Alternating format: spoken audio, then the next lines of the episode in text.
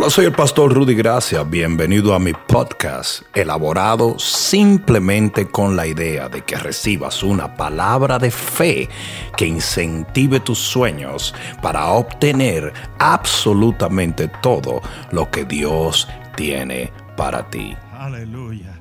Bendec- bendecimos todo líder de segadores que nos está viendo por los diferentes medios y damos gracias a Dios por sus vidas y por la fidelidad que ustedes han mostrado para con el Señor.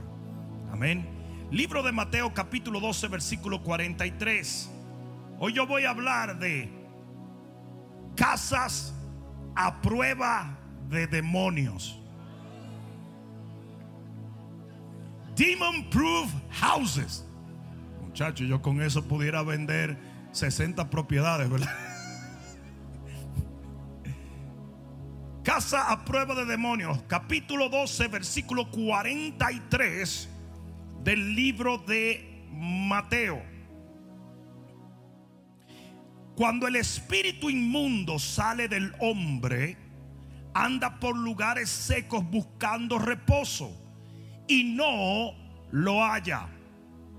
Entonces dice, volveré a mi casa de donde salí. ¿A dónde volverá? A su casa de donde salí. Y cuando llega, la halla desocupada, barrida y hasta adornada. Entonces va y toma consigo otros siete espíritus peores que él y entrados moran allí. Y el postrer estado de aquel hombre viene a ser peor que el primero. Así también acontecerá a esta mala generación. ¿Cuántos dicen amén? Pon la mano en tu corazón y dile, Padre, dame la sabiduría para tener un hogar a prueba de demonios. Ahora dale un fuerte aplauso al Señor.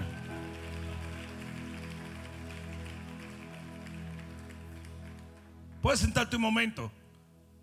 Uno de los problemas que tenemos con este pasaje es que la gran mayoría de los cristianos están convencidos de que esto solamente habla de la salvación.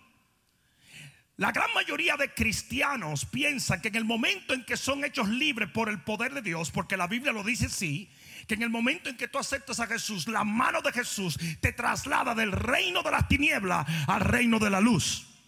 Pero muchos cristianos creen que en ese momento el enemigo va a volver y cuando vea las cosas de la manera que tiene que verlas, nos va a dejar tranquilos. Y esto no es cierto. Esto que está ilustrado en Mateo capítulo 12, versículo 43-45, es un hecho recurrente. Cada cierto tiempo, el enemigo que controlaba tu familia y tu vida va a volver a observar cómo está tu casa. Y si tu casa está desocupada, quiere decir que hay cosas allá adentro que no deben estar y otras que deben estar no están. El enemigo va a buscar siete espíritus peores y va a entrar en esa casa. Porque a él se le ha metido en la cabeza y es una bestia bruto se le ha metido en la cabeza que tu casa es su casa. Y no hay quien se lo saque de ahí. Una cosa que debemos entender es que los demonios necesitan un cuerpo para poder manifestar sus deseos y su perversión. Por eso dice que en los lugares secos no encuentran paz.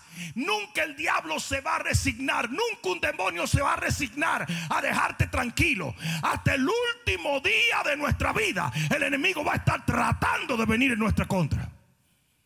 Yo hablé hace unos días de lo que era la invasión el domingo pasado. En Revelación 12 dice que Miguel y sus ángeles tiraron a la tierra al diablo y a sus ángeles caídos. Y en este tiempo, y eso sucede cronológicamente antes de que las dos bestias de Apocalipsis se levanten, por lo tanto es antes de la gran tribulación y después de la resurrección de Jesús al sentarse en el trono del Padre. Eso quiere decir que eso sucede ahora. El diablo ya no está en las regiones celestes, el diablo anda caminando por Miami. Es una realidad. La gente dice, el diablo está en el infierno. Mentira. Una doña que dijo, y cuando usted dice, eh, que se reprende el diablo. Quiere decir que él se prende otra vez en fuego. ¿Qué es eso? El diablo anda en la calle y sabe muy bien que le falta poco tiempo y esa es la razón por la cual hay tanta maldad, tanta muerte, tanta tiniebla, tanta perversión. Isaías 60 dice que habrá una invasión de tinieblas sobre toda la tierra, pero sobre nosotros, yo dije sobre nosotros, el pueblo elegido de Dios se verá la gloria y la luz del Señor. En estos tiempos que anteceden la venida del Señor, hay literalmente un bautismo diabólico en la tierra. ¿Me están escuchando? Y por lo tanto, si en algún tiempo un creyente tenía que cuidar las puertas de su casa, ahora más que nunca tiene que hacerlo. La Biblia dice que si el padre de familia supiera a qué hora viene el ladrón, dice que no se dormiría. Y ese es el problema que estamos teniendo en la iglesia. Que hay muchos cristianos durmiendo. Hay muchas autoridades de familia durmiendo. Hay mucha gente durmiendo. Usted tiene que pararse en guardia y declararle la guerra al diablo. Se necesita una iglesia militante que sepa echar fuera demonios y poner al diablo donde él pertenece. Y eso es bajo nuestros pies. Y es por eso que en este tiempo los cristianitos, frinky flonky, cristianos que no ora, que no ayuna, que no busca de Dios, no van para parte. Van a ser una presa fácil del enemigo. Ustedes han visto National Geographic. Siempre los leones y los depredadores andan persiguiendo la que está cojita o la más débil. Y cuando ellos persiguen la manada, la que va quedando atrás es la que se comen. No sé si me están entendiendo. Es como los dos compadres. Esto es un testimonio. Que fueron de campamento. Y de repente ven a un oso venir. Y el tipo hace así, calentándose para salir corriendo. Y dice el tipo, compadre, no se mande a correr, que no hay manera de que le ganemos un oso. Él dice, yo no tengo que ganarle al oso, yo te tengo que ganar a ti. El que queda atrás que se lo comen. Y ese es el problema que mucha gente no entiende desde los tiempos de Juan el Bautista, que es cuando se abre la dispensación de la iglesia, el reino de los cielos sufre violencia y solo los violentos lo arrebatan. Y esa tensión o violencia espiritual ha ido aumentando hasta que hemos llegado a un punto donde si usted no está dispuesto a caminar con su armadura, no es la armadura, la armadura si usted no está dispuesto a caminar con su armadura para resistir al diablo, usted va a ser derrotado por él. Y por eso hoy yo quiero poner delante de tus oídos y de tus ojos cómo tú puedes proteger tu casa. Muchos cristianos están cayendo presa del enemigo. Porque hay un principio en Efesios capítulo 4, versículo 27. No deis lugar al diablo. Ah, te voy a leer varias traducciones rápidamente. No le des pie en tu puerta. No le des oportunidad o ocasión. No le des entrada o lugar. La palabra dar ahí es el griego didomi, que quiere decir la voluntad de entregar o ceder algo que le dará ventaja en una situación a un individuo. Y por eso dice segunda de Corintios capítulo 2 versículo 11, para que Satanás no gane ventaja alguna sobre nosotros. ¿Qué te estoy tratando de decir? Cuando esos siete espíritus peores ven que esa casa, tu casa, tu hogar, tu vida, y cuando hablo de casa hablo tanto de tu familia como de tu propio ser, cuando ellos se dan cuenta de que esa casa está desocupada, que ahí no están los elementos que pueden detenerle y que hay otros elementos que le abren la puerta, tú le estás dando pie en la puerta de tu casa. Alguien me escuchó, ¿verdad? Y el enemigo te gana ventaja. O sea, cuando tú vas en una carrera, ¿verdad? Y tú vas ganando, todos los demás que están compitiendo contigo están supuestos a estar a dónde? Atrás, si no usted no está ganando. Pero si ellos te toman ventaja, ¿a dónde van? Adelante. Eso quiere decir que usted es el que hace que el enemigo le gane o que el enemigo pierda. Porque aquí no le está diciendo a Dios, Señor, no permita que el enemigo me gane ventaja. No, es usted el que tiene que procurar que el enemigo no le gane ventaja. Hasta ahora me están entendiendo. Y habiendo leído 2 Corintios 2.11, que el enemigo no nos gane ventaja, allí mismo está la primera clave de ciertas cosas que debes de observar para que el enemigo no entre a tu casa, especialmente en este tiempo de tinieblas. Lo primero es ignorancia. Digan ignorancia. Allí mismo en Segunda de Corintios, en el capítulo 11, mira lo que dice, Segunda de Corintios 11. Búscalo rapidito. Me voy a tratar de mover lo más rápido posible, pero yo creo que esto es demasiado importante en este tiempo. Capítulo 11, perdón, capítulo Sí, segunda de Corintios 2.11, disculpen, 2.11. Mira lo que dice la palabra. Para que Satanás no gane ventaja alguna sobre nosotros, pues no ignoramos sus maquinaciones. Lo primero que le da ventaja al diablo es tu ignorancia. Y hay cosas que el pueblo de Dios no ha entendido todavía. Y al no entenderlas, tú estás cayendo preso de ciertas cosas. Primera Tesalonicenses 5:11 dice, nosotros no andamos en las tinieblas o en la oscuridad para que aquel día nos sorprenda como ladrón en la noche. Aquel que anda en oscuridad en este tiempo le va a sorprender el día del Señor sin estar preparado. ¿Me están escuchando? Ignorancia. Oseas dice, mi pueblo pereció por falta de conocimiento. Y la primera cosa que tú no puedes ignorar es cómo operan los demonios, cómo opera el diablo, qué es lo que él hace, dónde trata de entrar en tu vida, en tu casa, en tus hijos. Porque si tú ignoras eso, vas a ser como Eva. Cuando viene el enemigo en Génesis 3, a, a donde Eva, ella obviamente era ignorante de todo. Lo primero es que si llega un demonio a hablar contigo, tú tienes que dar cuenta que es un demonio. ¿Qué es lo que pasa con el discernimiento de Eva? Ella hablando con un demonio. Como había un anuncio muy chistoso de Lens Crafter, una compañía de, lentes. Y había una viejita acariciando un gatito, supuestamente decía, miso, miso. Y era un racún lo que estaba acariciando. Se había equivocado y había recogido un racún regosa que la matara. Entonces dice, ya es tiempo de que te pongas los lentes. Entonces, hay tiempo de que mucha gente abra sus ojos. Eva ignoraba lo que Dios había dicho. Mira lo que le dijo Eva al, al enemigo. Mira lo que le dijo. Le dijo, Dios ha dicho que no comamos del árbol ni le toquemos. Dios nunca dijo eso. Dios dijo, no coman, no que no le toquen. Y cuando el enemigo vio que ella ignoraba lo que Dios había dicho, dice, I got her. La tengo. Y así mismo hay muchos cristianos totalmente ignorantes.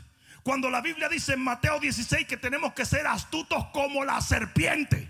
O sea que tiene que haber una malicia en la vida de nosotros. Que nosotros veamos al enemigo venir de lejos y digamos, no, papá, tú a mi casa no entra. ¿Cuántos pueden decir amén? A la cantidad de gente que se mete en negocio con gente endemoniada. Que muda un primo en su casa. Que mete un bandido en su vida Hello. Hello. Mete una demonia en su vida. Todo por ignorancia. Usted necesita discernimiento. Porque la ignorancia de las maquinaciones del diablo y la ignorancia de la misma palabra de Dios, que es lo que te da sagacidad para conocer cómo el diablo funciona. Así porque también viendo videitos en YouTube viendo videitos en YouTube y peliculitas no te va a dar sagacidad. Hay mucha gente que no conoce palabras. Es por eso que en el momento en que se manifiesta un demonio, 80 cristianos dicen, canten la sangre, canten la sangre. Porque eso no es lo que dice la Biblia. Sí, hagan un círculo, vamos marchando todos, levanten una bandera, tóquenle la trompeta en un oído. ¿Pero qué es eso? Cuando la Biblia dice, mi nombre echarán fuera demonios. Lo único que usted tiene que hacer para echar fuera un demonio es decir en el nombre de Jesús, en la autoridad de Él, por cuanto yo camino, vivo en Él, usted se va fuera.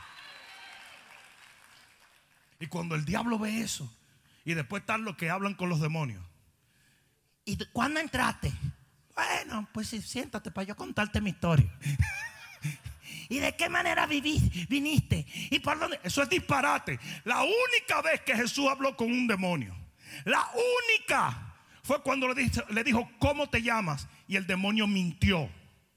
Dijo, legión. Legión no es un nombre, es un número. Porque eso es lo que el diablo hace. Tú te pones a hablarle disparate a los demonios y te van a meter cuatro cuentos. Aquí había un discípulo. todos los, rucos de aquí de la iglesia saben. Aquí había un discípulo, estamos echando fuera un demonio. Y, el, y como el, el demonio se dio cuenta que ese era el más débil, dijo, tu esposa te está haciendo infiel. Y el tipo cayó en una depresión, terminó divorciándose y la esposa nunca fue infiel. Una locura, porque los demonios mienten.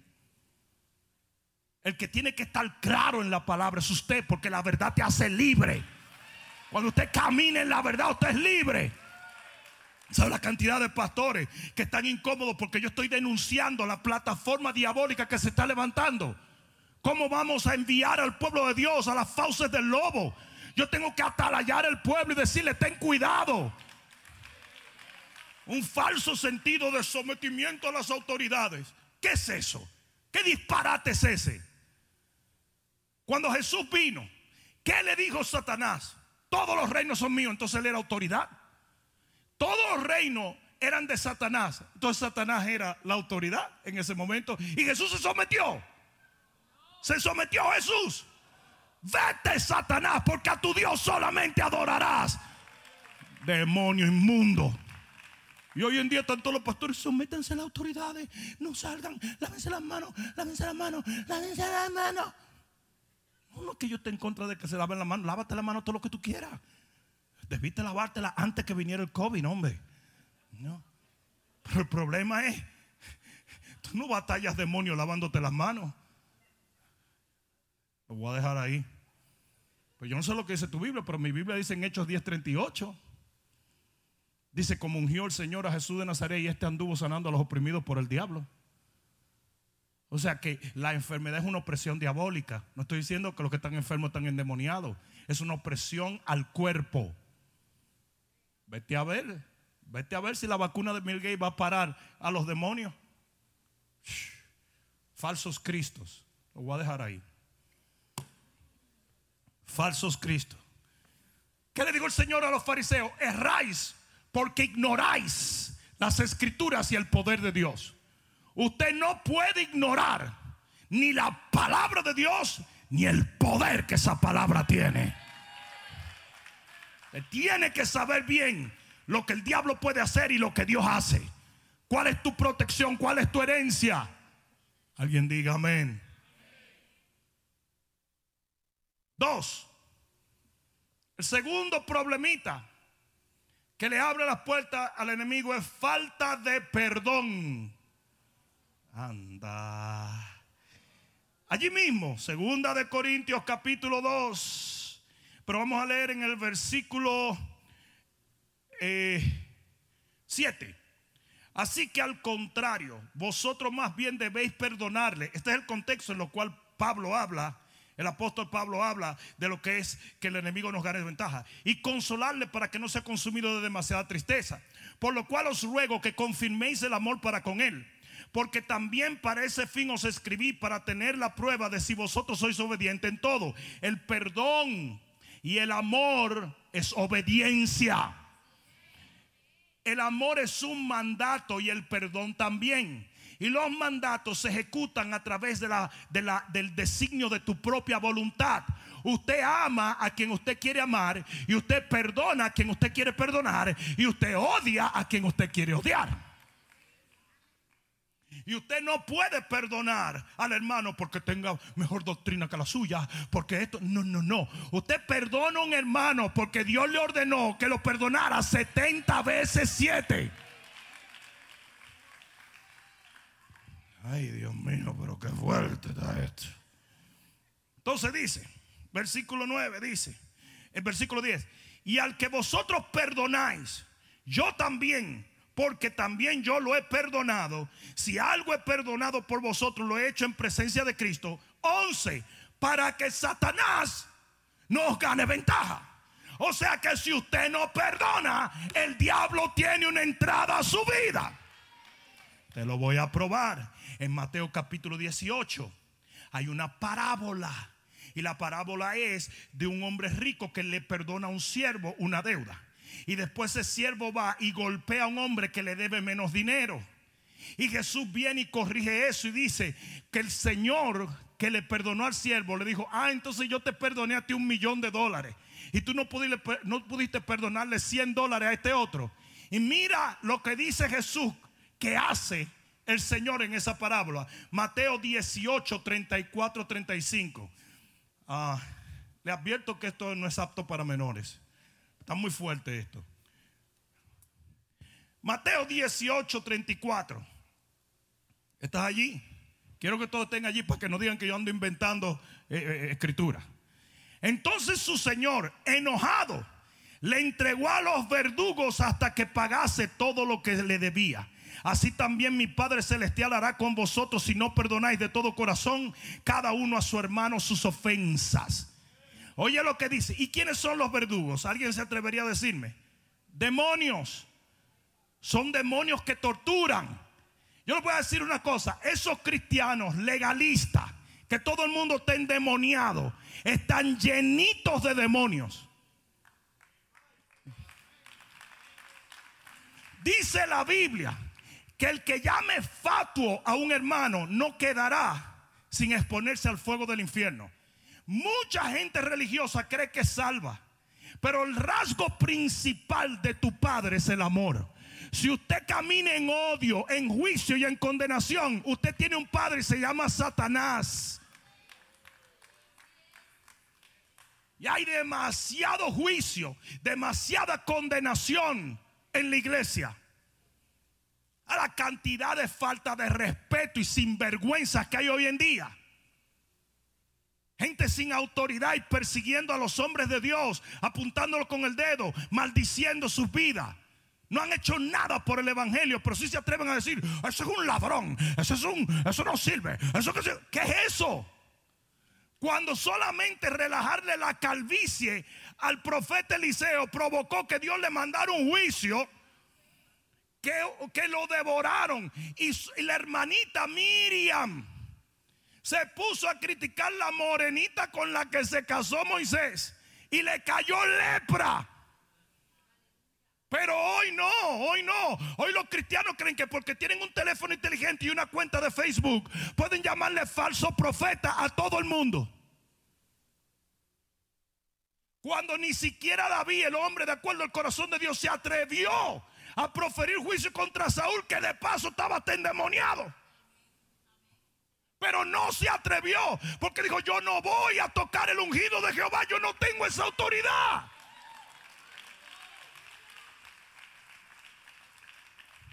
Falta de respeto, falta de respeto. Los discípulos de Jesús en Lucas 9:55 dijeron, Señor, no nos aceptaron, vamos a llamar fuego del cielo como Elías. Y él dijo, ustedes no saben de qué espíritu son. En ese momento se le metió un espíritu un demonio. ¿Por qué? Porque todo el que quiera juicio contra un hermano, todo el que lo acuse y lo condene, todo el que no tenga favor y misericordia de otro, está procediendo mediante otro espíritu que no es el espíritu de Dios. ¿Sabes lo que le dijo Jesús? Es que yo vine a salvar, no a matar. Tu espíritu es contrario al mío. Y yo le digo hoy en el nombre de Jesús a mucha gente que está allá afuera, el concepto ecumenismo ha sido distorsionado por los legalistas. Ecumenismo no es el cuerpo de Cristo. El cuerpo de Cristo está supuesto a estar unido. Ecumenismo es permitir cualquier doctrina ajena a Cristo. Es la unión institucional de religiones falsas. Pero los legalistas, todo, ay, si tú predicas unidad en el cuerpo de Cristo es ecumenismo, mentira del diablo. Las denominaciones nunca fueron de Dios, fueron hechas por hombres. Porque hay una sola fe, un solo bautismo, un solo Señor. Eso fue un truco del diablo. Por eso es que esta iglesia es no denominacional. No creo en denominaciones, perdónenme, pero no creo en denominaciones. Creo que el cuerpo de Cristo es uno.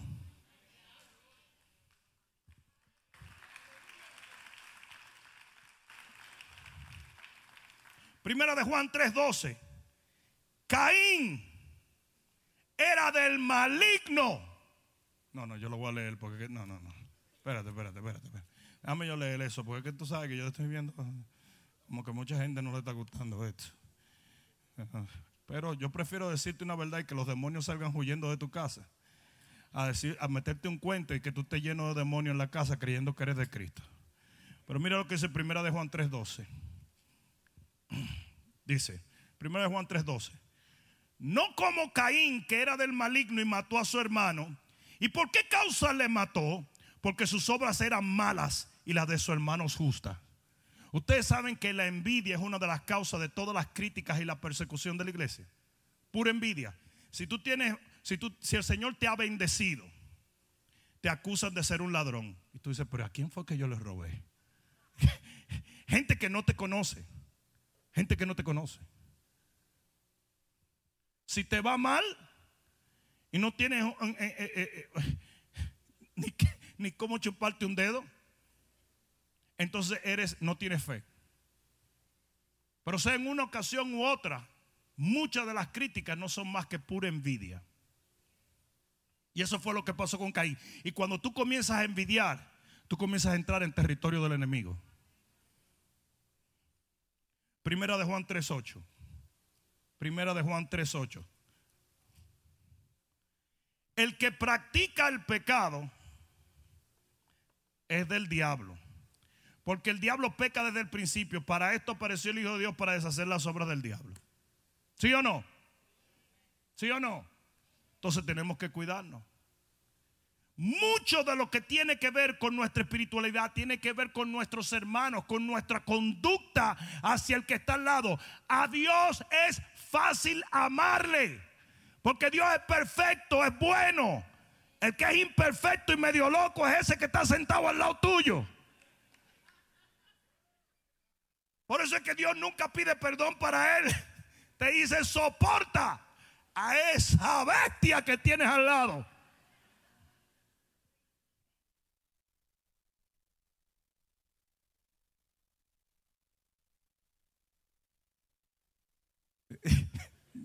Dijeron hoy, qué bueno que te sentaste al lado mío.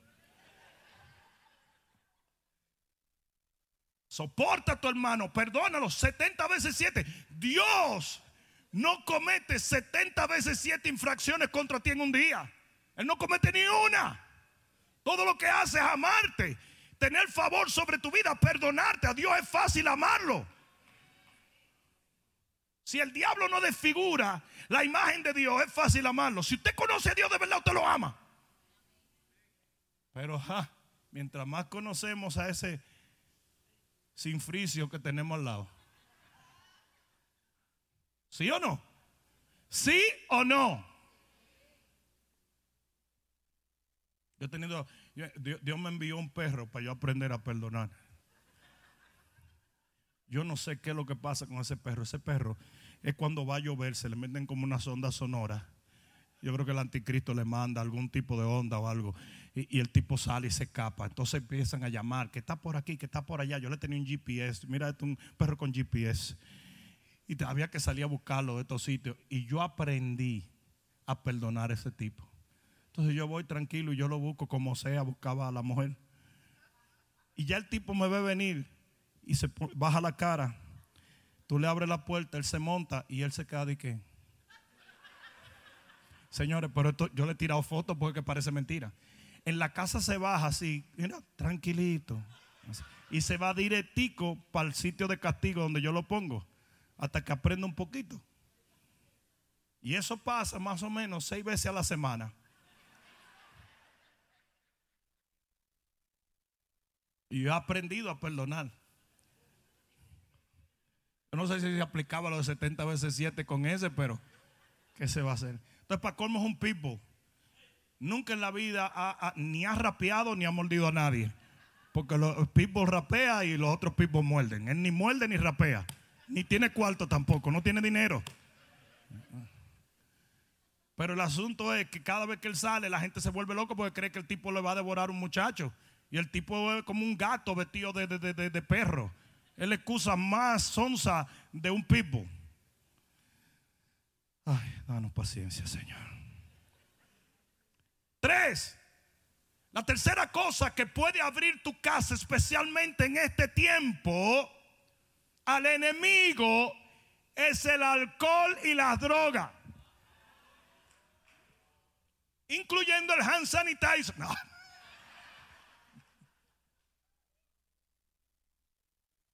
Proverbios 23, 29. Proverbios 23, 29. Y oigan bien lo que les voy a decir. Las religiones falsas todas usan algún tipo de alcohol o droga para entrar en trance. ¿Ok? Por ejemplo, los indios americanos usan el peyote. Y cuando ellos se meten ese drogazo de peyote, se montan los espíritus apache ay, ay, ay, ay, ay, ay, ¡Pra! Se le montan arriba. En serio. Y ellos se creen águila, se creen cotorra, se creen lo que sea. En mi país, los brujos se dan una, una hartura de alcohol, de ron, para, para que se monten las entidades diabólicas sobre ellos. Y en, ese, en esa locura de alcohol y danza y música, de repente, una mujer comienza a hablar como un hombre.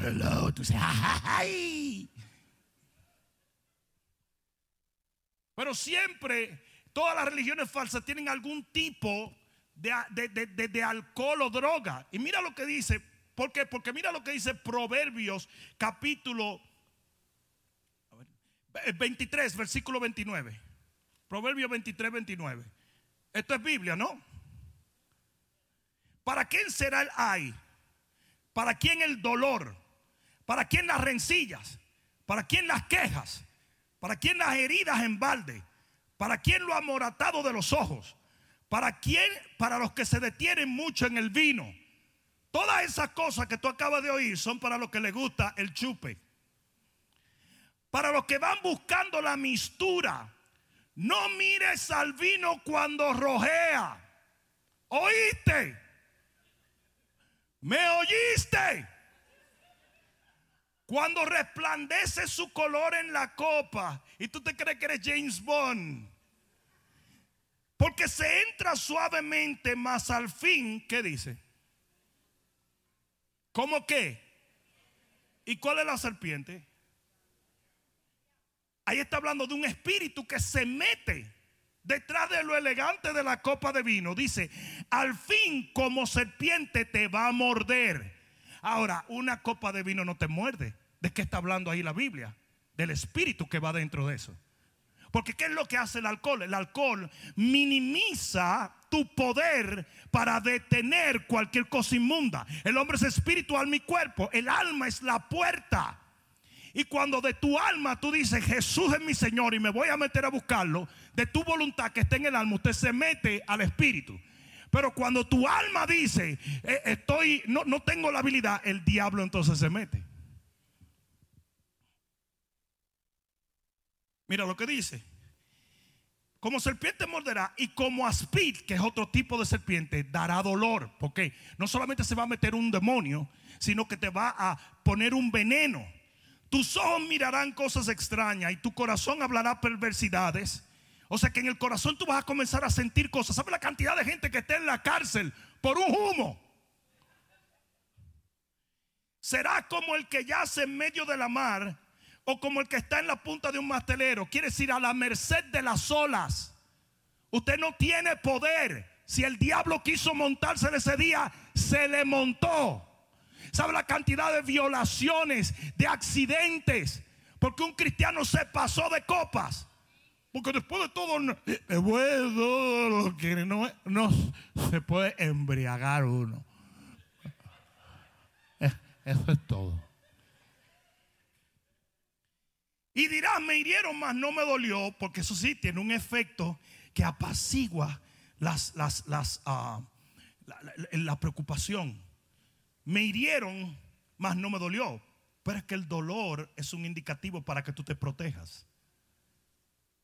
Me hirieron, más no me dolió. Me azotaron, más no lo sentí. Y cuando despertares, porque te tiren un letargo espiritual, aún lo volveré a buscar. O sea que ahí te habla de la adicción también. Que una vez tú aprendas a no sentir ese dolor, tú lo vas a volver a buscar. Y ahí es donde la serpiente va a acabar contigo. Y lo que se convierte en una copita a los James Bond, después se convierte en un hábito, donde si te va bien, tú lo quieres, y si te va mal también. Si te va bien en la vida, tú lo quieres para celebrar. Y si te va mal en la vida, tú lo quieres para aliviar tu dolor. Pero de que lo vas a buscar una y otra vez, lo vas a hacer. Y ahí es donde viene la adicción. Y mucha gente empezaron con una copita en la noche, cuando como carne. Y después, bueno, estamos comiendo carne a las 12 del día. una copita a las 12, una copita. Eso es diabólico. Noé maldijo toda una generación por un una borrachera. Se metió un espíritu homosexual en su hijo. Se acostó con su padre, lo avergonzó y de ahí pasó un espíritu homosexual a generaciones venideras. ¿Alguien me escuchó? ¿Alguien me escuchó? El alcohol y las drogas son puertas que tú abres al enemigo. Y quizá un día no pasa y otro día no pasa, pero de que pasa después pasa. Porque lo vas a volver a buscar. Y él lo sabe. Y Él está esperando el día en que tu voluntad esté tan en el suelo porque está a causa de lo que bebiste o de lo que fumaste para entrar y tomar control de tu vida. ¿Por qué yo estoy predicando de esto en este momento? Porque hay muchísima gente que no está entendiendo que el diablo se está metiendo en su casa porque ellos le están dando paso.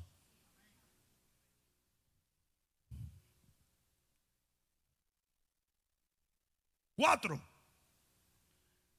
pecado. Cualquier pecado que tú estés practicando le abre la puerta al diablo. Primera de Juan 5:18. Primera de Juan 5:18. ¿Alguien está aprendiendo o, no, estamos en la, en la, cosa aquí? Primera de Juan 5:18. Mira lo que, lo que dice aquí. ¿Estás allí? Dice, sabemos que todo aquel que ha nacido de Dios, ¿hay alguno que haya nacido de Dios aquí? Sabemos que todo aquel que ha nacido de Dios no practica el pecado, pues aquel que fue engendrado por Dios le guarda y el maligno qué? Y el maligno qué? El maligno no le toca. Hay poder en la santidad. Yo dije, hay poder en la santidad.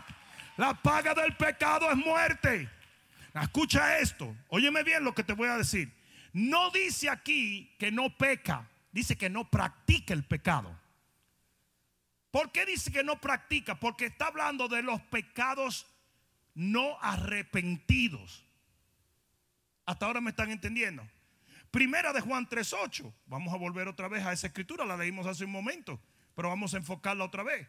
Primera de Juan 3.8.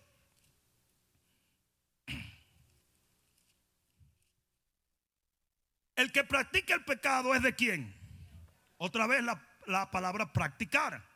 Porque el diablo peca desde el principio. Mas para esto apareció el Hijo de Dios para deshacer las obras del diablo. ¿Cuántos practicaban el pecado antes? Pero aquel que no conoció pecado, por nosotros fue hecho pecado para que nosotros fuésemos hecho la justicia de Dios en él. Eso quiere decir que Jesús entra en tu vida y destruye el poder del pecado. Por eso usted no está supuesto a practicarlo. Pero, pero, eso no quiere decir que no peques. Si no, primera de Juan capítulo 2 sería falso. Hijitos míos, esta cosa os escribo para que no pequéis. Y si alguno hubiere pecado, abogado tenemos para con el Padre, que es Jesucristo el justo. Él es la propiciación por nuestro pecado. Entonces, fíjate lo que está diciendo aquí. Si fuese que no podemos pecar bajo ninguna circunstancia, entonces, ¿para qué tenemos un abogado? Pero aquí es donde está el asunto. Si usted peca, vaya donde el abogado. Hello. Otro día viene un hermano, se lo llevaron preso. El tipo me llamó por teléfono. Y le digo, ¿qué fue? Me dice, ay, yo pastor, que me dieron un ticket. Y yo tiré eso en una gaveta. Y yo no le hice caso. Y me metieron preso. Dije yo, ¿y qué tú quieres que yo haga? Doble bestia. Usted estaba supuesto a buscar un ticket cleaning, un abogado, algo. Usted hizo de algo pequeño un problema. Entonces, usted no está supuesto a pecar, pero si usted llega a pecar, arrepiéntase. ¿Viste como lo dije? Estilo evangelista puertorriqueño. Arrepiéntase. Arrepiéntase. Porque Jesús vino a deshacerle esas obras. Él tiene poder, Él es la propiciación por mi pecado. Entonces, ¿qué hace usted caminando? Sucio. ¿Qué hace usted caminando con grajos y de hay desodorante? ¿Qué hace usted caminando entollado si usted puede venir a su abogado y decirle tengo este problema, perdóname? Entonces el diablo le encanta que tú andes sin arrepentimiento porque él sabe que él tiene una entrada. No se lo permitas. Yo dije, no se lo permitas. Lucas capítulo 22, versículo 3 dice que cuando Judas metió la, la, mano en el plato del Señor, Satanás lo poseyó. ¿Por qué? Porque estaba haciendo algo contrario a lo que estaba supuesto estar haciendo. Usted tiene que tener mucho cuidado en lo que usted hace. Usted tiene que observar una conducta donde usted permita que su propia conciencia le diga esto está mal. Y si su conciencia lo condena, hay uno mayor que su conciencia. Entonces usted tiene que decir, yo tengo que arrepentirme. Deje de estar llamando al pecado con algún tipo de excusa. ¿Sabe la cantidad de gente que dicen, no, no, no, eso, eso, así, así yo soy, así yo soy, así me crié, así me crié. No me diga, ¿sabe cómo se llama eso? Rebeldía, se llama orgullo, se llama lujuria. Es un pecado y si usted no se arrepiente lo va a cargar y se lo va a pasar a sus hijos y se va a convertir en iniquidad. La gente vive haciendo excusas y es el diablo que le da esas excusas. que nosotros los dominicanos somos así. Nosotros arrancamos la cabeza a cualquiera. Se llama ira. Se llama ira. No, que yo soy bien, bien inteligente para hacer negocio. No, usted es un ladrón. Usted le está robando a la gente. Ese de hablar disparate. Y llama el pecado como tiene que llamarlo. Dile que no estoy aquí. Eso se llama mentira. Y los mentirosos no van a entrar. Entonces usted se arrepiente de eso habladorazo. Un montón de gente mintiendo. ¡Pum! Hijo de la maledicencia. Si nosotros aprendemos a llamar al pecado pecado, entonces nos damos cuenta. Y me, me, me, me dijo, oye pastor, esta aplicación es lo último esta aplicación se llama MyFitnessPal. Entonces tú le vas login in todo lo que tú te estás comiendo. Entonces tú primero le pones cuántas calorías te quieres comer al día. Luego voy a poner dos mil. Dos mil, eso no es nada. Un hombre robusto como yo, dos mil. Eran las 10 de la mañana, yo iba por 2800 calorías ya. Y el fitness pal de, ya lo último mensaje que me mandó fue, pero gordo del diáñele. Para de comer. Chacho, por eso que el coronavirus cae, cae, en este cuerpo y se pierde. No llega a ningún sitio. Llamando a Google para ver, oye, yo voy por el ombligo, pero no encuentro ni el cuello.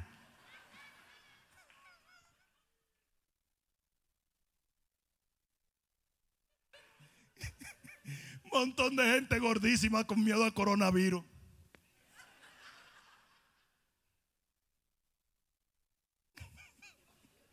Pero yo me di cuenta, sí o no, Hilo, que cada vez que eso te dice, y va a seguir comiendo, cada vez que eso te tira, van tantas calorías como que cuando tú vas contabilizando, entonces que tú te das cuenta que eres un cerdo. No te lo tiene que decir nadie, no te tienen que apretar el ombligo ni nada, no te tiene. los otros días yo creía que tenía coronavirus, porque no podía respirar y después me aflojé el pantalón y me di cuenta que no era, no era el corona, sino la cuarentena lo que me estaba haciendo daño. De una vez se me soltó el pecho. Santísimo, Dios mío. Los pantalones. Estoy loco porque hablan Kmart para comprarme un pantalón de elástico. Cuando usted llega ya a comprarse pantalón de elástico, usted se acabó ya. Poliéster y elástico y una chancletita. Me voy a mudar para aquí, güey, para andar en chol. Pero Ay, Dios mío. Pero cuando tú tienes eso llevándote la contabilidad, tú te das cuenta y así usted tiene que hacer. Es que yo siempre he sido de, huesos gruesos. No, no. Hasta en las excavaciones arqueológicas todos los huesos son así. Usted lo que es un gordo impedernido. Huesos gordos. Entonces, así mismo hace muchos cristianos siempre están con el asunto de, eso no es esto, eso no es esto. Llámele al pecado, pecado, hombre. Llámele la rebeldía, rebeldía. ¿Cómo se va la gente de las iglesias? No es que el Espíritu de Dios me habló, no te habló ningún Espíritu de Dios. Tuviste 20 años escuchando a un hombre de Dios profetizándote y ahora Dios te habla directamente a ti. Rebelduzco, sin vergüenza. Lo cual me lleva al próximo punto.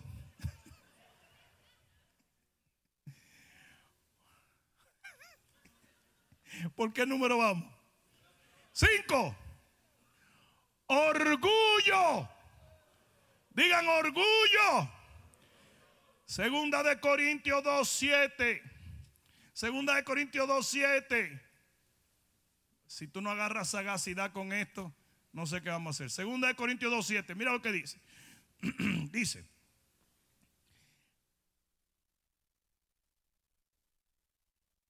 No, no, ahí estamos hablando de perdón otra vez. Se lo voy a, a poner aquí. Pablo dijo que a él se le había dado un espíritu. Satanás le había dado un espíritu para bofetearlo a causa de que las grandes revelaciones que Dios le había dado no lo enalteciera más de la cuenta. No dice que Dios le mandó ese espíritu. Ese es el aguijón de la carne. Y óyeme bien, cuando usted se llena de orgullo, el enemigo encuentra una entrada en su vida. Cuando usted es orgulloso. Y dice que parece que Pablo tenía tantas revelaciones que empezó a decir, yo soy el papaupa de la matica. Yo, soy lo más grande que hay. ¿Ustedes saben lo que es el papaupa de la matica? ¿Quién sabe lo que es eso? No, el papaupa de la matica fue que el hijo de Trujillo, un dictador de mi país, se creía que él era una estrella a nivel internacional, un gigoló.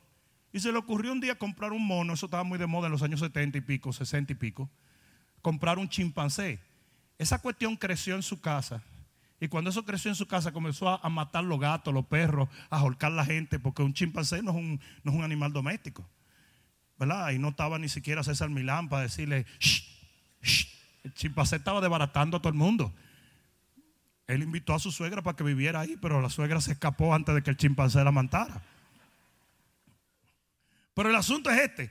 Él agarró ese chimpancé y dijo, no, no, es que no podemos hacer nada con esto. Y se lo lleva a una islita que se llama La Matica que está por Boca Chica.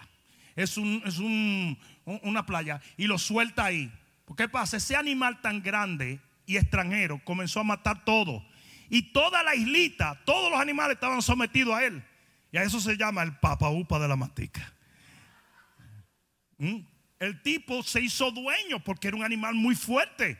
Entonces todo lo que se movía, todo lo que se movía, el tipo andaba como un rapero Andaba así con, novias y todo, un caballo, todo. tipo era dueño.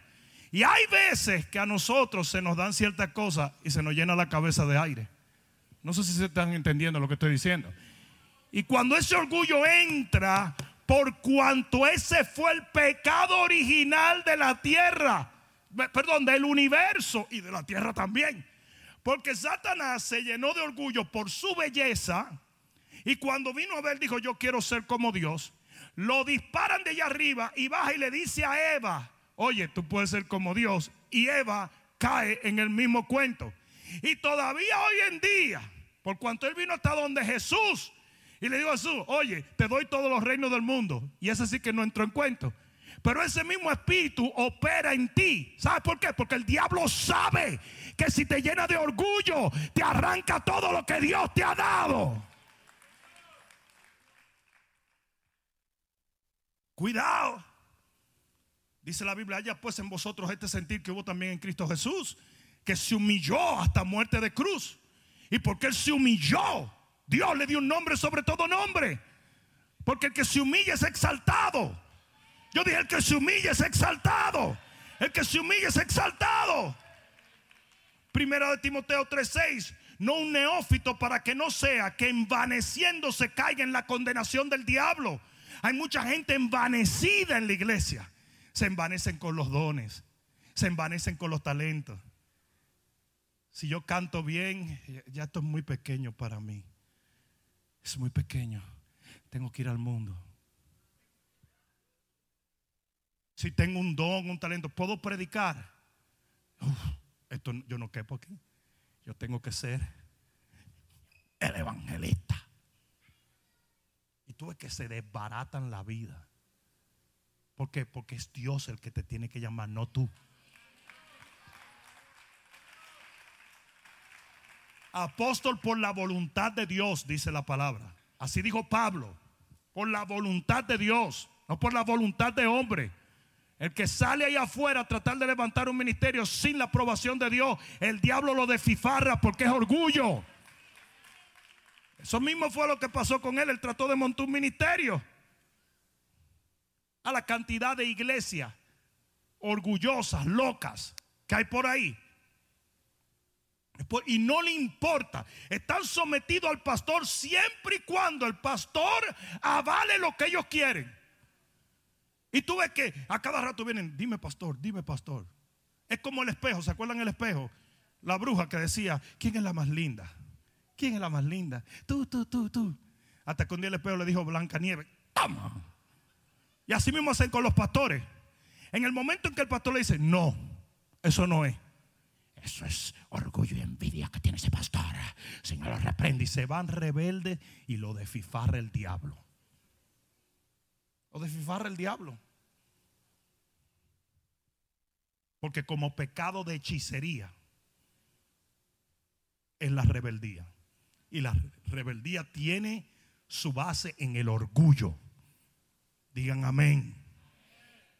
La Biblia dice en Santiago 4:7, someteos al Señor y resistid al diablo. Si usted no está sometido, usted no puede resistir. Si usted no está sometido, usted no puede resistir. Si usted no está sometido, usted no puede resistir. Oh, pero yo me someto a Dios. Dios puso autoridades sobre ti. Ah, sí, pero tú acabas de decir que no hay que someterse a las autoridades si no están de acuerdo a Dios. ¿Y quién te dice que un pastor que está usando la palabra de Dios no está de acuerdo a Dios? Dice, por la, por la rebeldía de la tierra se han aumentado los príncipes. Y hoy en día hay un montón de príncipes que no deben de ser príncipes. Y se van a pasar la vida entera haciendo lo que Dios no lo llamó a hacer. ¿Y sabe lo que va a pasar al final? Van a llegar delante del Señor va a decir, echamos fuera demonio en tu nombre. Y Él va a decir, yo nunca te conocí. Yo nunca te ordené. Yo nunca te envié. ¿Sí o no? Ah, y aquí van a echar fuera demonios, van a predicar, van a hacer de todo. Pero cuando lleguen allá, si Dios no te envió a ti, tú lo hiciste en rebeldía. Y la rebeldía es el pecado del diablo.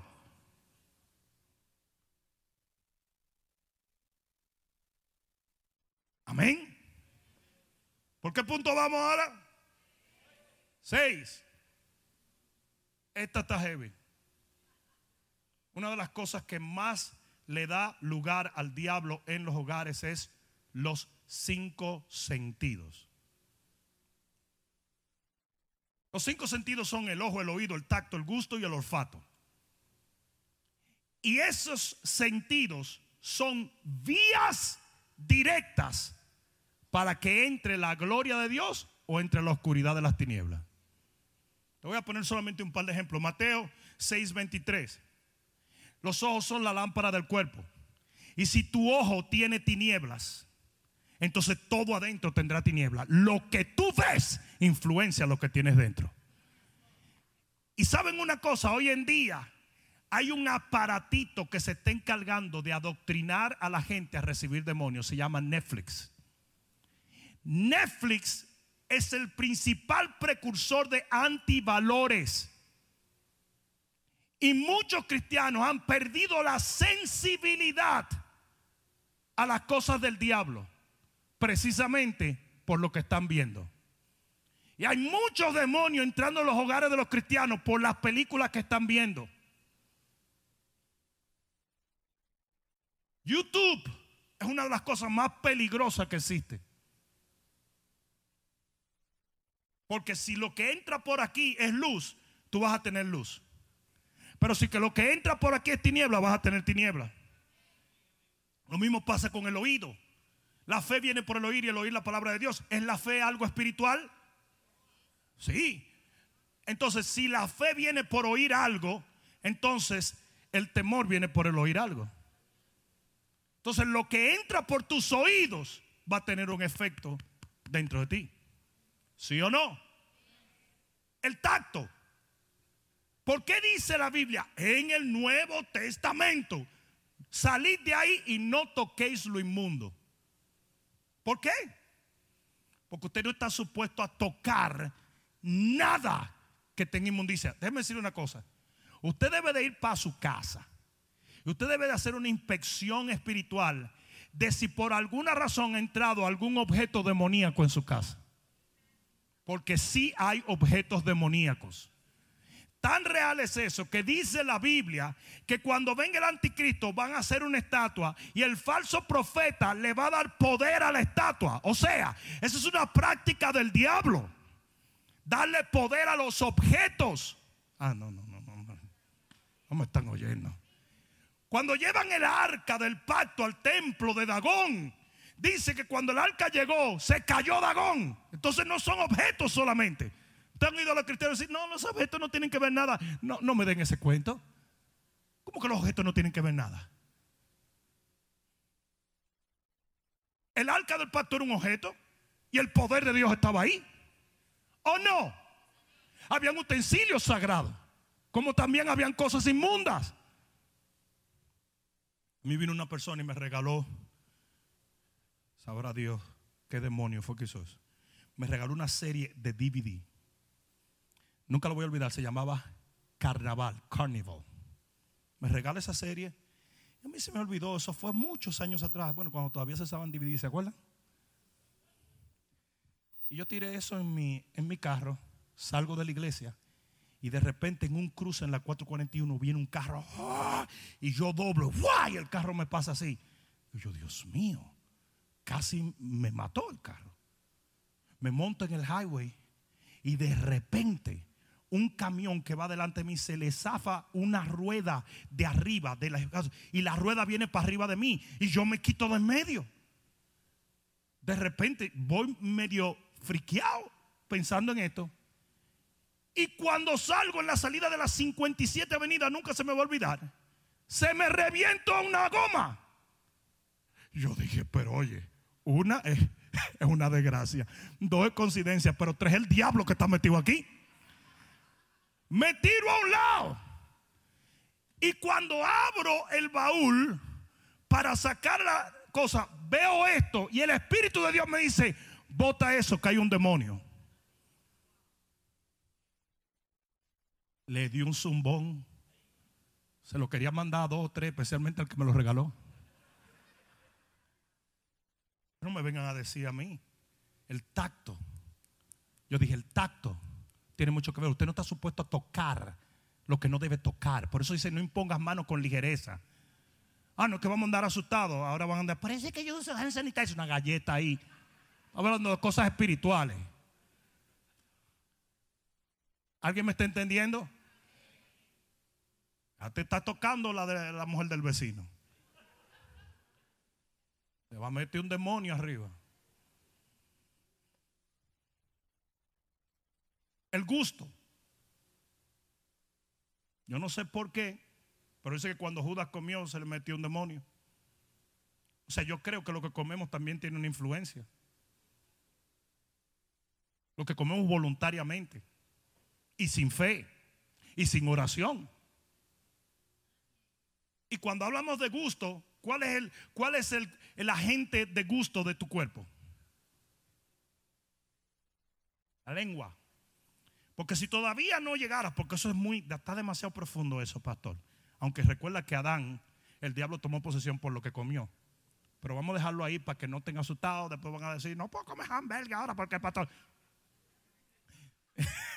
No, no nos metamos por aquí porque ahora van a pedirme recetas santa. Eso no existe. Usted ora por eso y usted se lo baja. ¿Ok? Ahora, si no vamos a hablar del gusto en relación a la comida, hablemos de la lengua. Y si tú confesando a Jesús hizo que Jesús entrara en tu vida, entonces lo que tú dices tiene una influencia espiritual. ¿O no? ¿O no? ¿O no dice el libro de Santiago que esta lengua es como un timón? Que no son los vientos, sino que usted por esta lengua dirige a qué puerto quiere ir. Cuando usted habla maldición, cuando usted habla condenación, cuando usted habla enfermedad, cuando usted habla lo que no es de Dios, eso tiene poder para entrar en tu vida. No dijo el Señor Moisés, dile a ellos que así como hablaron a mis oídos, así haré yo con ellos. Todo lo que tú hablas tiene poder. Por eso te dice, tú no puedes maldecir, porque la maldición se te devuelve. Dice Santiago, ¿qué es eso? Entonces tú estás bendiciendo a Dios con la lengua y maldiciendo a los hombres. ¿Qué es eso?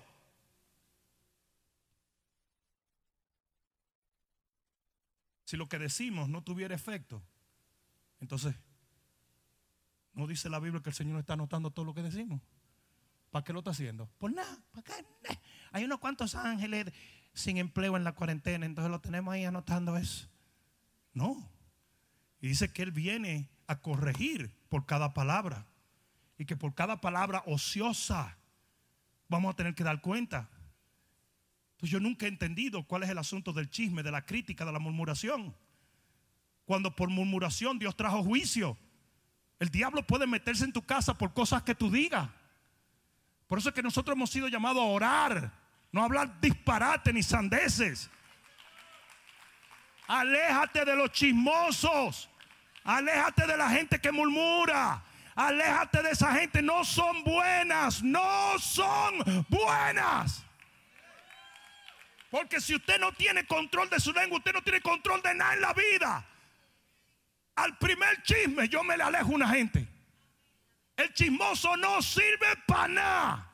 Solo para traer maldición. Que de paso, óyeme bien, nosotros creemos que maldición es lo de Harry Potter. Hocus pocus, maldición. No, maldición es maldecir. Todo lo que tú dices mal es maldición. Y todo lo que tú dices bien, bendecir, es bendición. Y a nosotros se nos ha llamado a bendecir y no a maldecir. Aléjate de los chismosos. No sirven para nada. Solo para traer maldición a tu vida. Y al cristiano le encanta el chisme. Y hoy vivimos en una generación boyerística. Con esta cuestión de Instagram y de las redes sociales. Todo el mundo cree que tiene que opinar en la vida de otro. Deja al otro tranquilo. Cuando usted vaya al cielo, usted va a dar cuenta por usted, no por el otro. ¿Cuál es la obsesión de esta generación? De ser aprobado por la gente. ¿Cuántos likes tengo? Es un disparate. Es algo enfermo. Enfermo. Usted no tiene opinión en la vida de nadie. Usted no tiene opinión en la vida de nadie. Mark Zuckerberg no te dio la potestad en contra de la palabra de Dios. Al contrario, cuando usted juzga, siempre que juzga lo hace mal porque usted no es Dios. Usted no tiene opinión. A la cantidad de gente, yo estoy predicando la palabra. Este hombre no sabe lo que dice. Este hombre que dice que, este hombre que dice cuánto. ¿Quién le dijo estos insípidos? Por favor. Vamos a dejarlo ahí.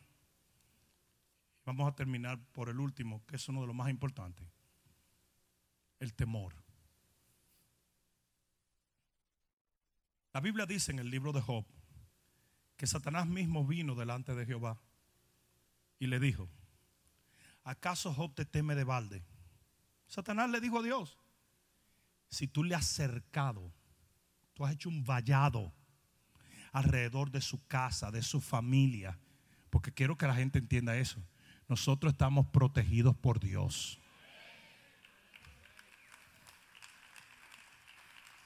Tú le has hecho un cerco o un vallado a toda su familia, a todo lo que le has dado. Y dice, y por eso sus bienes han aumentado.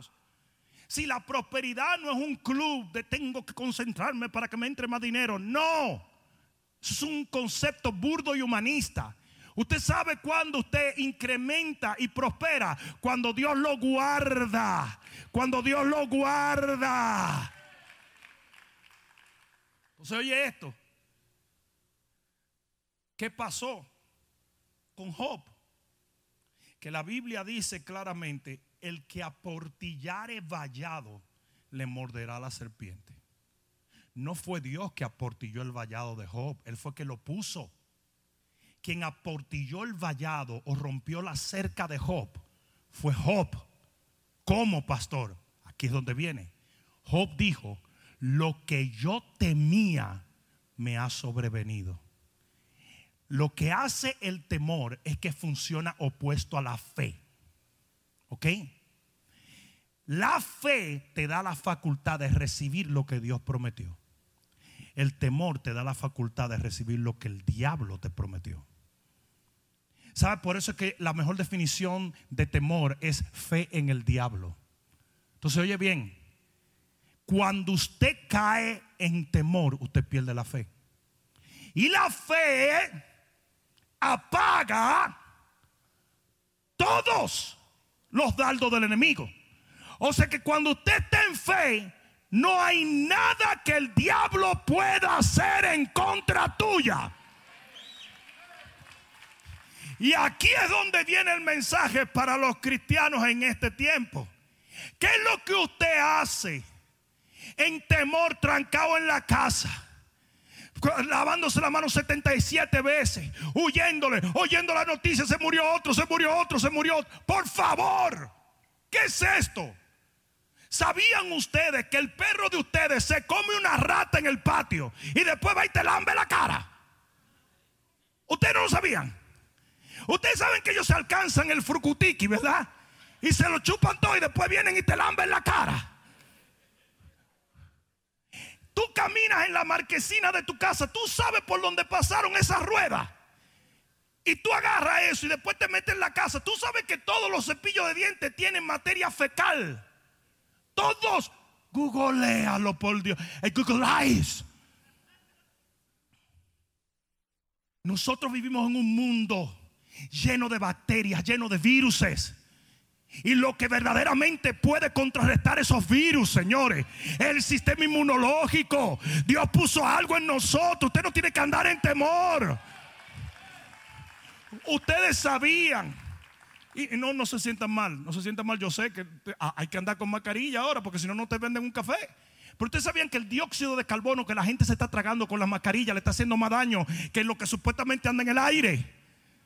Esto no es una mentira. Usted se está intoxicando. Después que usted usa la mascarilla dos veces, usted está creando bacterias en esa mascarilla. Porque usted está supuesto a cambiársela. Si usted es un cirujano, usted nunca usa la misma mascarilla al mismo tiempo. Usted está llenándose de bacterias. Que no importa porque el mismo sistema inmunológico la está matando. Ah, entonces ahora Los restaurantes van a tener divisiones. Y, vamos a andar lavándonos las manos. ¿Qué es eso? ¿Cuándo tú viviste así? Yo vengo de Santo Domingo. Los estafilococos de Santo Domingo, que están supuestos a estar a un, nivel de, los, de, la de los tobillos, estaban hasta los hombros en Santo Domingo. fueron unos científicos franceses y dijeron, pero ¿qué es esto? En un inodoro que están viviendo. Y tú nunca has visto un dominicano preocupado. A nosotros se nos cae el salchichón en el piso y decimos, lo que no mata engorda.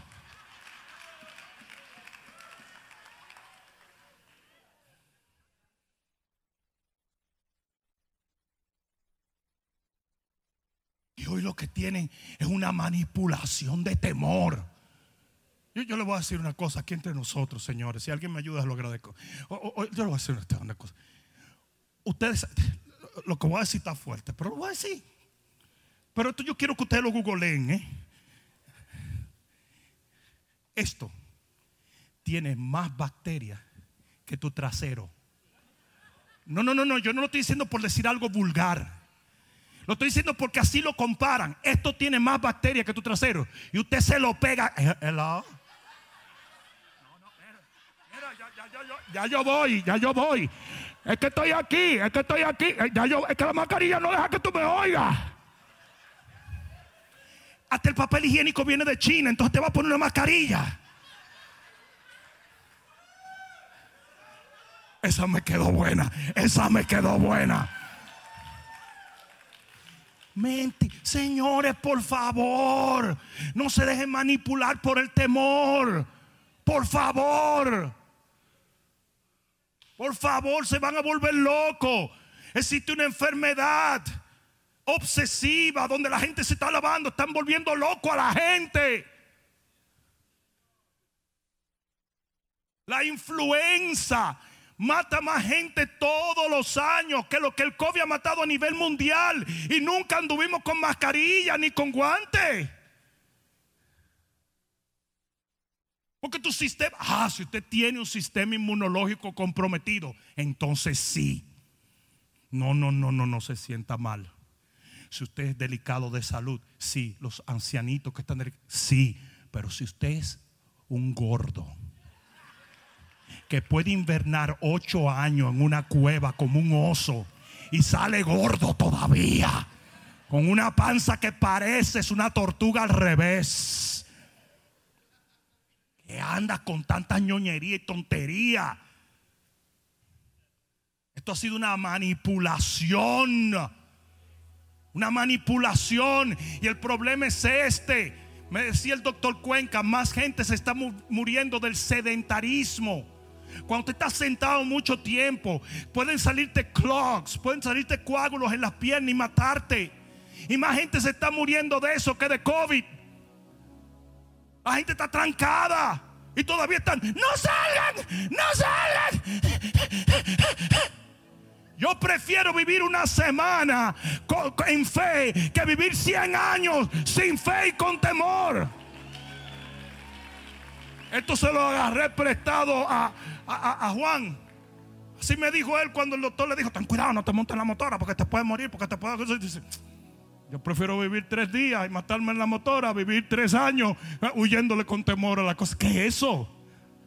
Y ahora no vas a vivir. Y cuando salgan ahora con el otro virus, el virus de Chun Fuan que ya viene, ya viene, ya viene, porque se le dañó esto. se le dañó. Fauci está diciendo, no salgan, no salgan. Y Trump dijo, cállate la boca, enano loco. No salgan, no salgan. Joe Biden está escondido, señores. Mira qué commander in chief. En eso a mí me gustó Trump. Trump se paró y dijo, ¿qué es lo que hay? Póngase la marca, cállese la boca. Y Joe Biden está escondido. Y entonces cuando los terroristas quieran venir a bombardearnos, él se va a esconder también. ¿Qué es esto, señores? El temor hace que la fe desaparezca. Por eso cada vez que un ángel venía decía, no temas, solo cree. El temor es un escudo. No hay nada que puede. El, el temor, la fe es un escudo. Y el temor lo disuelve. Y el diablo lo sabe, por eso hay un espíritu de temor. Es el espíritu que está ahora metido en las ciudades del mundo. Es una manipulación mediática, diabólica, porque como la fe viene por el oír la palabra de Dios y han coartado la palabra de Dios de llegar a las masas, ahora la gente lo que está oyendo es CNN, que trabaja directamente para la gente que están haciendo la vacuna. Ellos necesitan que se mueran 600 mil personas. Vete a YouTube. Un montón de doctores diciendo, señores, están manipulando esto. Nadie se ha muerto en los últimos días ni de cáncer, ni de problemas renales, ni del problema de cosas. Todo el mundo se murió de COVID. Las, otras enfermedades están de vacaciones. Porque lo que tú traigas, así sea un golondrino en el sobaco, usted tiene COVID. 13 mil dólares le dan a cada hospital por decir que una gente tiene COVID. Por cada paciente. 13 mil dólares. Hay enfermeras, doctores, diciendo, esto, esto es una locura. Nos obligan. El senador de Indiana es un doctor. Y dice, me estaban obligando a amenazas a que dijera que todo el que se muriera de COVID. Por favor.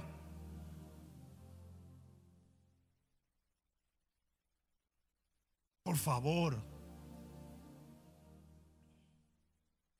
Ese temor lo único que hace es que empodera al diablo. Entonces, mira, mucha gente dice, es que el pastor Rudy anda diciendo que salgamos como... Ah, ¿para dónde? Si todo está cerrado. Otro está diciendo que el pastor Rudy dice que tomemos las almas y derroquemos los gobiernos. Pero tú alguna vez has visto un dominicano hacer eso.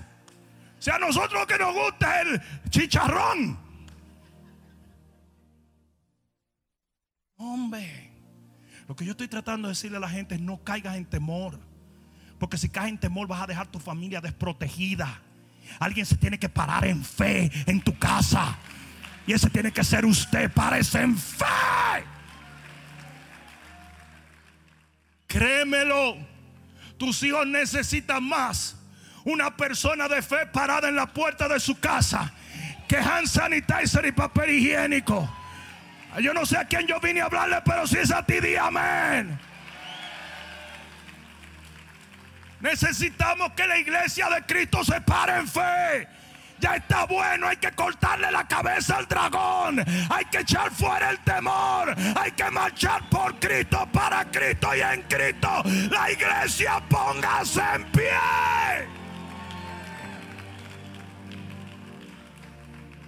Yo no estoy picando pleito con mis consiervos. Pero por favor, ya paren de repetir la letanía del temor. Hace, hace dos meses estaban predicando el Salmo 91, el poder de Dios, la gloria de Dios. Y ahora, quédense en casa, quédense en casa, quédense en casa. Hasta me quisieron sacar de la televisión porque dije que eso era una babosada. ¿Para quién trabajarán ellos? Ahora mismo tú no sabes quién está contaminado y quién no. Ahora mismo tú no sabes quién va a servirle a la agenda del diablo y va a abandonar la agenda de Dios.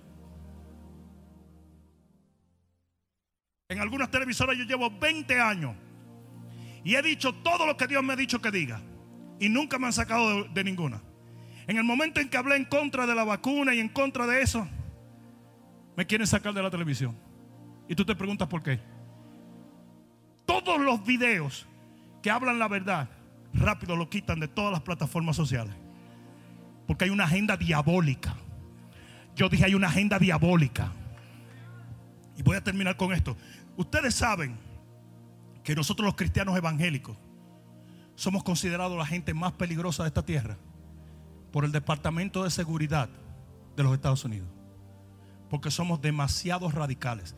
Nos ponen al lado de los terroristas, nos ponen al lado de la gente que se va a las montañas y que they are off the grid. Ustedes saben que hay mucha gente que se va a la montaña y no cree en, en gobierno federal, no cree como fue Ruby Ridge, Waco, toda esa gente. They're off the grid. Entonces ellos son considerados muy peligrosos. Los terroristas obviamente también. ¿Y saben cuáles son los terceros? Nosotros. Pero ¿saben por qué? ¿Saben por qué, verdad? Porque no nos sometemos a hombre, sino a Dios.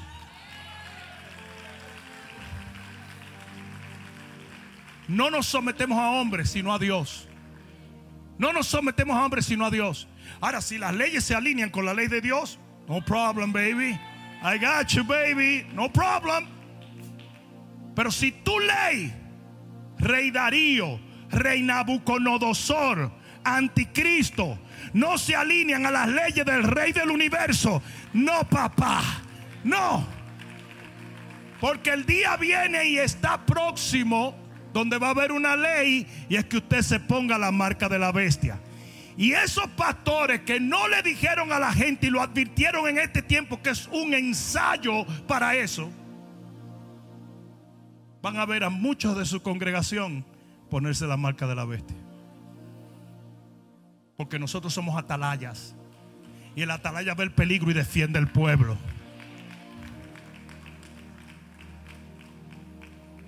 No oigo pastores hablando sobre la gran ramera, sobre el falso profeta. ¿Qué pasó? ¿Vamos a dejar que el pueblo pase a un engaño global? Yo después les voy a hablar de un proyecto, se llama Blue Beam. ¿Alguien ha escuchado de eso? Blue Beam son unos satélites que, satélites que pusieron arriba en el cielo. Y esto no es una fantasía, búscalo. Rayo azul.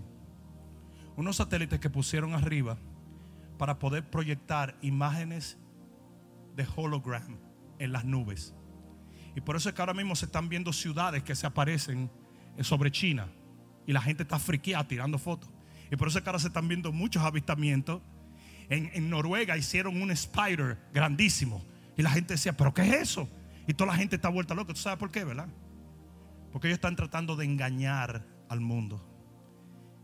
Ellos están tratando de que las reales señales de Dios se confunden. Y ahora la gente va a decir, no, pero yo no sé si eso es Blue sé, no sé si eso no es Blue Beam, no sé, eh, ¿será eso una proyección? ¿Será. Esa trompeta fue de Dios porque hasta sonido. Esa trompeta es de Dios, pero esta no lo es. ¿Y Eso es lo que están tratando. Porque la primera señal del final de los tiempos es, no mired que nadie los engañéis. Lo que está ministrando hoy en día es un espíritu de engaño engaño religioso, engaño político, engaño social. ¿Y quiénes son los que vamos a dar luz y alertar a la gente? Nosotros. Nosotros, los hijos de Dios. Porque somos lámparas y tenemos la verdad. Y si tú conoces la verdad, la verdad te hace libre. Ustedes saben lo que menos el diablo quiere, que le prendan la luz. Cuando usted ¿Alguna vez le ha tocado vivir en un cochinero? No se hagan, ¿eh? no se hagan. Pero cuando yo salí de la escuela bíblica, me tocó mudarme en un semi-dump. Y yo salía y no se veía one cucaracha. Nada, eso era el apartamento más lindo del mundo. Pero yo apagaba la luz.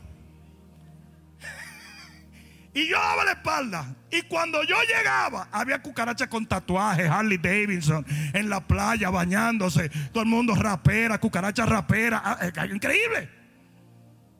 Miles. Ahora tú prendías la luz y ¿qué pasaba? Todas se iban.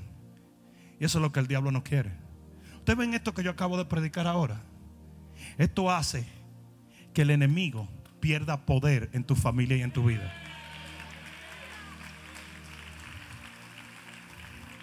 Porque es luz, es verdad. Y eso es lo que nosotros tenemos que hacer. Para que en este tiempo de tanta oscuridad, tu casa y tu familia no caiga presa del enemigo. Que se entienda, usted no fue llamado a permitir que esos siete espíritus peores tomaran posesión de tu casa. Porque si lo hicieran, si tú pensaste que tú estabas mal, tú vas a estar mil veces peor porque es el estado postrer de un hombre que permite eso será peor que el primero. Usted tiene que pararse en guardia. La casa no puede estar desocupada. No puede estar barrida y no puede estar vacía. Esa casa tiene que estar llena de devoción, llena de poder de Dios, llena de honra a Dios, llena de búsqueda a Dios. En este tiempo somos tan ciegos que la Biblia dice, y es Jehová que lo dice en el libro de Malaquías, que si tú no diezmas y no ofrendas, dice que Él no va a reprender al devorador, Él va a dejar que el devorador entre en tu casa y se lleve todo. Y somos tan ciegos en esta generación que cuando un pastor habla de diezmo y ofrenda, siempre dice, mire, eso es lo que quiere billete, eso es lo que quiere que... Pero ¿qué es eso? ¿Y la Biblia qué? ¿La Biblia qué? ¿O tú te estás uniendo a la letanía de los plagosos que se están yendo al infierno allá afuera? Usted es cristiano, usted tiene luz, usted tiene revelación, usted tiene Biblia. Entonces mucha gente no diezma ni ofrenda porque tú sabes que los pastores lo que quieren y están en la iglesia y no diezman y no ofrendan y el devorador se lo lleva todo. Le entra el dinero y como dice el libro de Habacuc, cae en una cisterna rota y se pierde. Y nunca tienen para nada, siempre están en olla. ¿Por qué? Porque es algo que le abre la puerta. Es tener la casa barrida, adornada y vacía. Cuando esos siete espíritus peores vienen, lo que tienen que hacer así, que cuando hagan así, ven gente orando, ven gente de, rodillas, ven gente sirviéndole a Dios, ven gente evangelizando, ven un grupo hechos ahí adentro, ven gente adorando a Dios, ven gente diezmando, ofrendando, ayunando, orando. Oh, no, no, no, no, no. Dale un grito de gloria.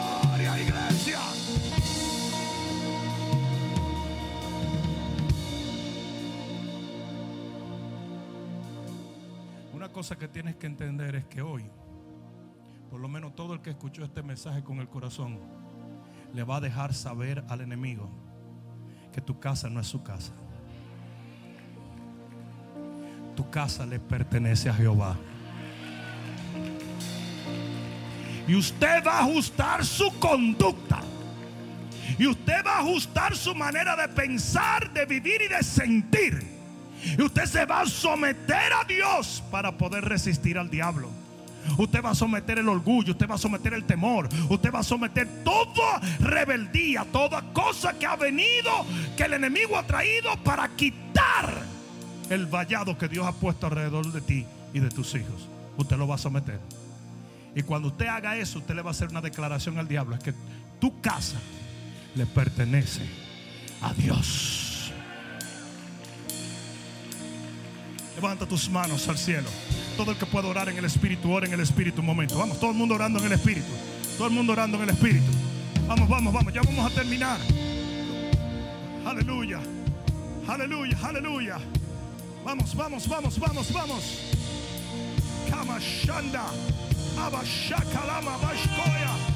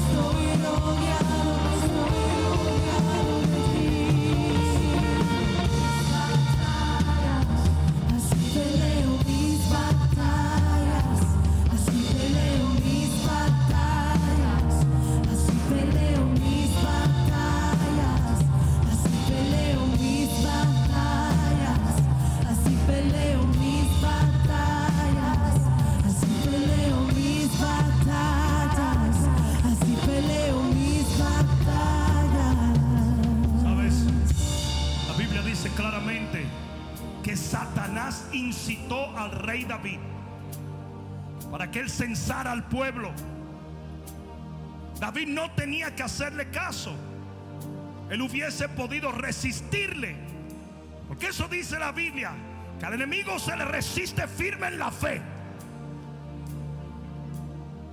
Pero él deja que lo que el enemigo le incitó se convierta en una obra y vino la destrucción sobre él. Y eso es lo que el diablo hace. El diablo comienza a incitarte. Di esto, oye esto, mira esto, toca esto, siente esto. Usted tiene que aprender a reprender al diablo cuando él lo está incitando. Porque él lo va a tratar de hacer. Si lo trató de hacer con Jesús. Si fue tan increíblemente audaz de venir donde el Hijo de Dios a tentarle, te va a tentar a ti. Pero mientras usted no se rinda, lo voy a decir otra vez, mientras usted no se rinda, Él no tiene poder. Yo dije, Él no tiene poder. Quienes le damos entrada somos nosotros. Usted está protegido, usted está rodeado, usted está guardado. Sus hijos están guardados por el poder de Dios. Su negocio, su casa, su carro, su vida está guardada por Dios.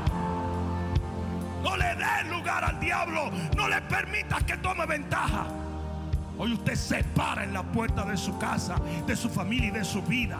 Y usted declara guerra te empuña su espada y su escudo y usted espera que el diablo venga y le arranca la cabeza en el nombre de Jesús. Porque de que va a venir, va a venir.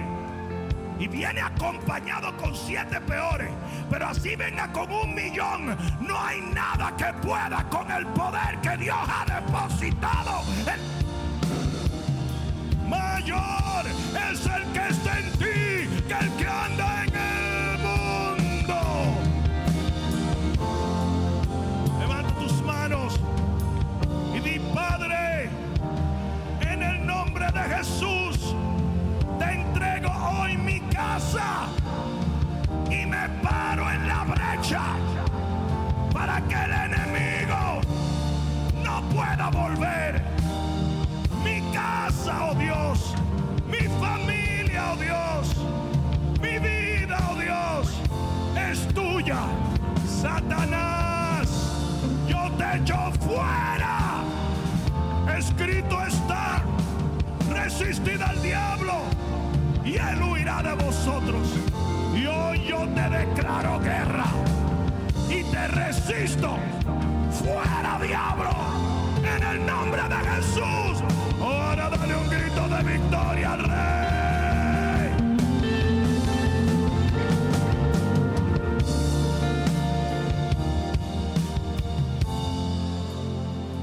Pon la mano en tu corazón. Inclina tu rostro un momento. Hay personas que nos están viendo por los diferentes medios de comunicación. Quizás hay alguna persona aún en este lugar que todavía no ha rendido su vida totalmente al Señor. En este momento yo voy a darte la oportunidad para que lo hagas. Tú estás a una oración de distancia de que el Señor tome absoluto y total control de tu vida y de tu familia. La Biblia dice que si tú confiesas con tu boca que Jesucristo es el Señor, creyendo de todo corazón que Dios le levantó de los muertos, en ese momento serás salvo. Y salvo quiere decir que tu nombre es escrito en el libro de la vida y que el Señor toma control, pues el que está en Cristo, todas las cosas son nuevas, incluyendo son nuevas criaturas. Por lo tanto, en este momento tú vas a repetir esta oración con nosotros para que tu hogar, para que tu vida, para que tu corazón pase al dominio del Señor por siempre. Repite conmigo, Padre, en el nombre de Jesús, en este momento, yo creo en tu cruz, en tu sangre, pero sobre todo en tu resurrección. Y porque tú vives, sé muy bien que yo viviré eternamente. Porque desde este día en adelante te proclamo como mi redentor como mi Padre y como mi Señor. Y te entrego mi vida sabiendo que tu gracia perdona mis pecados. nunca más volveré atrás por el resto de mi eternidad. Te pertenezco a ti y hoy te agradezco por haber salvado mi alma. Ahora dale el mejor aplauso que le hayas dado al Señor. Espero que esta palabra cale profundamente en tu alma y que se convierta en pasos de fe que te permitan llegar al destino que nuestro Señor ha trazado delante de ti y de los tuyos. Dios te bendiga.